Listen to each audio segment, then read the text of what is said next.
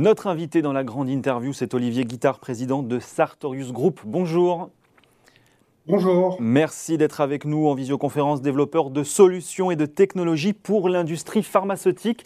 Alors, euh, on va apprendre un, petit peu à vous connaître et j'espère que vous m'en voudrez pas de démarrer comme ça parce que c'est vrai que le grand public vous connaît moins, en tout cas euh, moins que les labos euh, pharmaceutiques pour lesquels vous, vous travaillez. Redites-nous un peu finalement, d'abord peut-être pour démarrer, quels sont un peu les grands enjeux, les grands métiers de Sartorius? Oui, tout à fait. Bonjour à tous, merci de me recevoir tout d'abord. Euh, donc, euh, Sartorius est un partenaire de l'industrie euh, biopharmaceutique. on conçoit et on produit des solutions technologiques qui sont ajustables et flexibles pour les laboratoires pharmaceutiques, qui leur permettent de, fabriquer des médicaments de manière efficace au, quotidien. pour donner des exemples de médicaments dans mmh. lesquels nos produits interviennent, on parle de biothérapie, on parle de vaccins, on parle d'anticorps monoclonaux. Donc, j'ai envie de dire toute la les, tous les médicaments, les nouveaux médicaments de nouvelle génération, euh, ce sont les médicaments dans lesquels Sartorius euh, intervient. 14 000 collaborateurs dans le monde, dont 1200 en France, hein, puisque la société, la maison mère, est, allemande, 3 milliards et demi de, de chiffre d'affaires, euh, assez d'ailleurs équitablement réparti hein, entre les États-Unis, l'Asie et, et, avec un siège français à Aubagne. Pourquoi? Alors c'est historique, on va le dire comme ça. Sartorius a décidé de racheter le groupe qui était coté, Stedim à l'époque en 2007. Euh, et donc de cette fusion qui avait été qui a été réalisée entre Sartorius et Stedim a été créé le, le groupe Sartorius Stedim Biotech, coté euh, sur la place de Paris, euh, qui appartient donc au groupe allemand mm. Sartorius dont vous parliez précédemment. Avec une maison mère allemande donc qui est en forme, hein, qui vient de publier ses, ses résultats, 3,4 milliards hein, de chiffre d'affaires en, en, 2021, c'est 47% de plus que 2020, et puis un EBITDA qui grandit, qui grossit de 70%. Est-ce que c'est exclusivement la pandémie justement qui booste ces activités? Alors, non, euh, partiellement bien entendu, mais dans les, on va dire, 50 points euh, que vous venez d'expliquer de croissance du groupe, hmm. euh, on peut se dire qu'il y a une quinzaine de points qui sont liés à l'activité de la pandémie. une partie forcément, puisque Sartorius croit également, de manière inorganique, une partie croit de croissance liée à l'acquisition de, sociétés, 5% environ. et le reste est vraiment le marché, le marché de crise que l'on a vécu, avec des stocks supplémentaires, bien entendu, réalisés pendant ces périodes-là par nos clients. Euh, mais d'une manière générale, c'est plutôt le marché qui nous porte hmm. euh, et ce sous-jacent de marché va continuer à nous accompagner dans le domaine de la santé dans lequel on est dans les prochaines années. Et, justement, comment est-ce qu'on gère l'après-crise? Est-ce que déjà, là, c'est une réflexion que vous avez euh, Parce que vous allez finir par avoir des investisseurs qui vont prendre goût à avoir comme ça des EBITDA qui sont très largement gonflés liés à des, à des crises? comment est-ce qu'on réfléchit et comment est-ce qu'on gère justement l'après-crise? Alors, on continue à investir en fait, et c'est exactement euh, le propos de ce, et c'est ce qu'on est en train de faire en France. Euh, quand on parle d'investissement en France, on se dit euh, le Covid a vocation ou pas à disparaître. Euh, pour autant, il nous faut continuer à croître. On a un marché qui est en croissance dans le domaine de la santé, notamment des biopharmacies. Il y a encore beaucoup de choses à faire, et à ce titre, les produits Sartorus sont des produits qui, qui sont chez nos clients et qui vont continuer à être chez nos clients on, va avoir un sous-jacent de croissance relativement important, très certainement à deux chiffres ces, prochaines années. Euh, et pour cette raison-là, euh, ben, on continue à bâtir. Euh, c'est ce qu'on fait aujourd'hui en pensant à répondre à la crise sanitaire immédiate, mais également au moyen long terme. Bon, votre actualité, c'est aussi en France, en tout cas, ce, plan d'investissement qui a été annoncé en, fin d'année 2021, 100 millions, 100 millions d'euros d'investissement en France d'ici 2025. C'est quoi l'objectif pour vous? Alors, permettez-moi juste de rappeler, on est cinq sites en France, euh, très rapidement. Euh, donc, le site principal historique qui est de Cito-Bagné. C'est 10% euh, de vos sites dans le monde, à peu près, la France, hein, c'est ça? Pardon C'est environ 10% de vos sites dans le monde, la France. Exactement, c'est ça. Donc, un site sur Aubagne, mais également sur Cergy, sur Lourdes et sur Dourdan, et très récemment, depuis une quinzaine de jours, sur, sur Pompéi, à côté de Nancy, là je suis actuellement. pour, pour répondre à votre question, euh, l'idée de continuer à, investir en France, c'est quoi? C'est euh, une innovation forte sur le territoire français, un savoir-faire important, un centre d'excellence notamment sur les poches à, usage unique euh, qui nous permet de, continuer à croître sur, une technologie qui est cœur dans le secteur d'activité dans lequel on est. et donc c'est grâce à ces éléments-là, et, j'ai envie de dire plus d'automatisation et digitalisation en France, que l'on arrivera à faire la croissance de demain. Vous avez déclaré justement que vous vouliez atteindre un chiffre d'affaires de 5 milliards d'euros, euh, c'est le double de 2020. Comment est-ce qu'on fait? Quel secteur vous regardez particulièrement? C'est quoi les, les, relais de croissance ou les secteurs les plus porteurs là, sur lesquels vous allez vous pencher davantage? Alors, bien entendu, on regarde le marché quand on regarde ces éléments-là. Donc, en plus des anticorps monoclonaux, en plus des vaccins, on regarde tout ce qui est thérapie génique, j'ai envie de dire médicaments de nouvelle génération, médecine personnalisée. Et puis, on regarde là où ça se passe également. Ça se passe en Europe, bien entendu, notamment pour les vaccins de manière très importante, euh, mais également aux États-Unis et en Asie, notamment en Chine. Euh, puisque la majorité des nouveaux médicaments euh, mmh. arrivent dans ces deux pays-là. Euh, et donc, la croissance, elle est tirée par euh, cette croissance géographique, et puis après par une addition de technologies qui font ce que l'on appelle dans notre jargon des solutions que l'on amène clé en main à nos clients. Euh, la, croissance, vous en, parlez, mais c'est une croissance qui va être strictement organique ou est-ce que vous vous interdisez pas également quelques acquisitions dans les semaines, dans les mois à venir? Alors, croissance organique, oui, je l'expliquais, et donc on a ce sous-jacent de marché qui va nous permettre de faire, mais bien entendu, on regarde très régulièrement euh, des sociétés qui nous permettent d'apporter, euh, j'ai envie de dire, une solution complémentaire à notre offre globale euh, pour répondre à la problématique des grands laboratoires pharmaceutiques et autres. L'actualité de l'autre actualité de ces dernières semaines, c'est euh, le, rachat de l'activité chromatographie du français euh, Novacep. On va expliquer, euh, bien sûr, dans, quel contexte et dans, quelle stratégie tout ça la rentre, mais n'étant pas un expert, réexpliquer nous peut-être ce qu'est la chromatographie d'ailleurs et ce que ça représente finalement en termes d'activité. Alors, la chaîne de valeur d'un laboratoire pharmaceutique est, découpée en deux étapes, pardon, on va le dire comme ça. Une phase amont, euh, qui est la phase de préparation et de cultivation des cellules, euh, pour fabriquer la molécule d'intérêt dont on a besoin pour récupérer euh, et pour fabriquer le, le, médicament. Et puis la phase qu'on appelle aval dans notre jargon, qui est cette phase de purification pour arriver à l'essence même du médicament. Voilà. Et l'activité de, chromatographie est une, une, activité de purification euh, qui permet justement euh, d'arriver à récupérer la valeur ajoutée cultivée euh, pendant le processus de fabrication. Bon, on comprend un peu mieux. Comment, comment ça sert la stratégie effectivement de votre entreprise? C'est quoi les, les, objectifs dans la chaîne de valeur que vous nous expliquez effectivement? Alors Sartorius était un, est, toujours un, leader, voire le leader sur la partie amont, ce que je vous expliquais, ce qu'on appelle dans notre jargon fermentation, euh, mais se développe également sur cette partie aval. Et pour avoir euh, la capacité à répondre d'un point de vue solution au laboratoire pharmaceutique, il nous fallait être présent sur ces deux pans d'activité.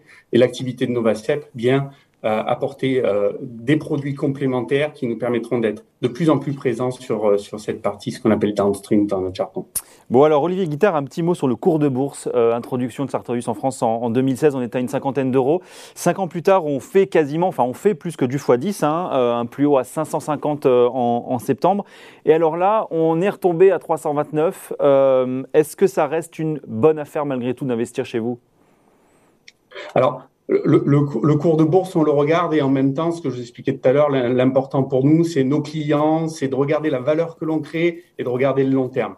Euh, je pense que quand euh, effectivement on est actionnaire et qu'on est rentré, comme vous l'expliquiez, en 2016 mmh. ou même bien plus tôt encore en 2010-2012, euh, c'est une très bonne affaire. quand on regarde l'action sur les quelques derniers mois, les valeurs de croissance d'une manière générale ont eu tendance à, à régresser.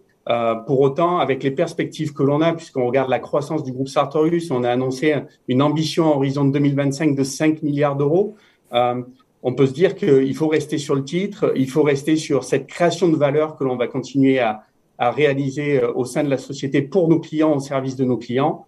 Euh, et donc, on pense qu'avec euh, l'activité que l'on a devant nous et le, le, secteur de la santé qui est un secteur très porteur, euh, on sera en, capacité de croître et de créer de la valeur. Mais, rapidement, comment est-ce, quand même qu'on, comment est-ce qu'on explique malgré tout cette baisse là sur ces six derniers mois? On a perdu près de 200 euros de, valeur sur, le, sur l'action. Est-ce qu'on peut considérer, par exemple, ce que disaient par exemple hein, certains observateurs, que vous étiez un petit peu trop valorisé à ce moment-là? Comment est-ce que vous regardez ça, vous, de votre côté? Euh, on, le regarde plutôt comme, euh, encore une fois, comme je vous expliqué, on regarde plutôt la, la, création de valeur, ce qu'on est capable d'apporter quand on est un groupe qui apporte 50% de croissance, une forte création de valeur. Hmm. Euh, une croissance, j'ai envie de dire 2022, qui va continuer à être relativement significative. On pense que les, les sous-jacents sont présents pour euh, créer de la valeur ajoutée additionnelle à, à notre activité. Euh, et c'est pour ça qu'on regarde plutôt le moyen long terme quand on parle à nos actionnaires plutôt que le très court terme. Et c'est quoi la stratégie pour vous avec la bourse à vocation, par exemple, à prendre plus de place dans les mois, dans les années à venir? Alors, la, bourse, elle est importante. Elle est importante, un, pour la visibilité, mais deux, elle est importante pour euh, le financement potentiel euh, d'acquisition euh, demain et ou après-demain. donc, c'est un levier financier important, au même titre que la dette, que l'on pourrait utiliser en fonction des cibles potentielles. Un petit mot sur la crise euh, que l'on est peut-être en train de terminer. On va pas trop s'avancer, bien sûr, mais euh, c'est quoi ça? Quel a été ou c'est quoi le rôle finalement aujourd'hui de votre entreprise dans, cette pandémie? Et j'allais presque dire qu'est-ce qu'elle vous a appris? Est-ce que vous en avez tiré des leçons stratégiques, industrielles, managériales, par exemple? Alors. Le, rôle, euh, un, des, éléments fondamentaux pour nous, acteurs de la santé, ben, on s'est senti très utile, bien entendu, dans cette période on, a utilisé, euh, la crise nous a permis de, faire en sorte que nos salariés euh, se sentent valorisés dans leur travail au quotidien.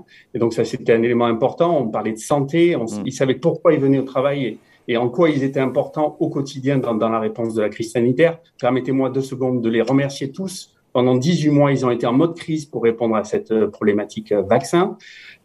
et bien entendu, demain et après-demain, qu'est-ce qu'on va essayer de retenir? Plus de flexibilité, plus d'agilité. On a été capable de répondre beaucoup plus rapidement à certains sujets qui nous prenaient trop de temps par le passé. Donc, on va essayer de conserver ce mode agile et flexible et capitaliser pour euh, mettre en place des, des processus qui nous permettront d'être plus efficients au quotidien. Justement, vous parliez de vaccination. Euh, beaucoup d'observateurs de, ces secteurs médicaux ont dit qu'avec cette pandémie, justement, le, produit vaccin, là, le produit vaccination, avait regagné euh, des couleurs, de l'intérêt pour, les grands, pour les grands laboratoires pharmaceutiques. Est-ce que vous, vous le ressentez également tel quel? Est-ce que là, vous vous dites finalement, oui, peut-être que la gamme vaccination, ça va être des produits qui vont finalement avoir un intérêt particulier qu'ils n'avaient pas jusque-là alors, oui, très clairement. Euh, vaccins et autres, puisqu'on parle de technologie, on parle de plateforme, on parle de mRNA, tout le monde est au courant aujourd'hui, c'est ce que c'est et ce que ça représente, mm. euh, mais on peut l'appliquer également à, d'autres euh, médicaments, un hein, type anticancéreux. donc forcément, il y a eu un effet accélérateur de, cette crise Covid et on pense que euh, que ce soit pour le vaccin, mais pour d'autres euh, activités, on, va bénéficier euh, de, cette mise en lumière. Mais précisément sur la vaccination, est-ce que ça redevient intéressant parce que ça redevient aussi beaucoup plus rentable que ça ne l'a été par le passé? Alors, dans, dans, les pays occidentaux, on ne va pas se le cacher, oui, bien entendu.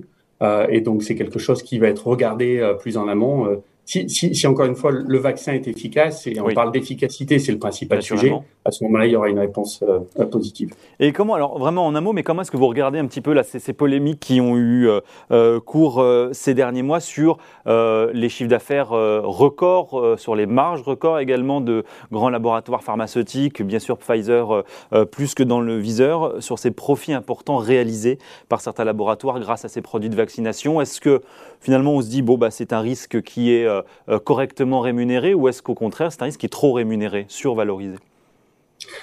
Alors, encore une fois, le, sujet de la, du résultat dont vous parlez ou du chiffre d'affaires réalisé, euh, pour moi, c'est de l'argent qui est globalement réinvesti par ces grands laboratoires pharmaceutiques. Mhm. Il faut se représenter euh, le, pourcentage de chiffre d'affaires qui est investi, notamment en recherche et développement, 10, 15, 20% en fonction des sociétés, avec un risque important, hein, puisqu'on parle de 10 ans pour développer un vaccin et ou un médicament. Euh, ça me semble important, dans tous les cas, que cet argent soit euh, euh, réinséré dans, dans, dans j'ai envie de dire, l'économie de ces entreprises pour qu'on continue à, avoir de l'innovation. Et je pense que c'est le sens de, ce que font les grands laboratoires pharmaceutiques. Allez, un petit mot pour terminer sur votre vision, j'allais dire un petit peu du, marché. C'est quoi les grandes tendances euh, de ces cinq, de ces dix prochaines années, justement, en matière de santé, en matière de recherche? Euh, Et puisque vous êtes euh, vous-même français et que vous investissez massivement en France, comment est-ce que vous regardez ça d'un point de vue français? Est-ce que l'écosystème est suffisamment favorable? Est-ce que la recherche, la qualité de la recherche qu'on a souvent louée est toujours aussi optimale alors, pour répondre à votre dernière question d'abord, oui, je pense que la qualité de la recherche est bien présente en France. Mhm. Euh, on a vraiment de nombreuses universités, de nombreux instituts qui sont présents et qui sont euh, au quotidien avec les entreprises. Euh, pour y répondre en, complément, je dirais qu'il faut peut-être essayer de travailler encore davantage ensemble, faire en sorte que les universités, les instituts, les entreprises collaborent et que l'on passe de ce statut de recherche fondamentale à recherche appliquée euh, et puis à prototypage tous ensemble. pour faire que la France puisse devenir un pays santé encore plus important demain et après-demain parce que je pense qu'il y a le potentiel en France, sincèrement. Qu'est-ce qu'on leur demande justement aux candidats à l'élection présidentielle en matière de santé, en matière de recherche alors, je pense qu'il faut leur, il faut leur dire qu'il faut faire un focus associé à ça. Euh, je pense que c'est ce que le gouvernement fait aujourd'hui, choisir quelques filières d'excellence. Je mhm. pense que la filière santé est vraiment une filière sur laquelle il y a encore de la valeur ajoutée que l'on peut réaliser en France et produire en France. Euh, et donc, prendre des décisions courageuses, euh, d'investir sur ces acteurs-là majoritairement dans les prochaines années. Merci beaucoup, Olivier Guittard, pardon, président de Sartorius en France, d'être venu nous voir aujourd'hui sur Boursorama. Merci, à vous.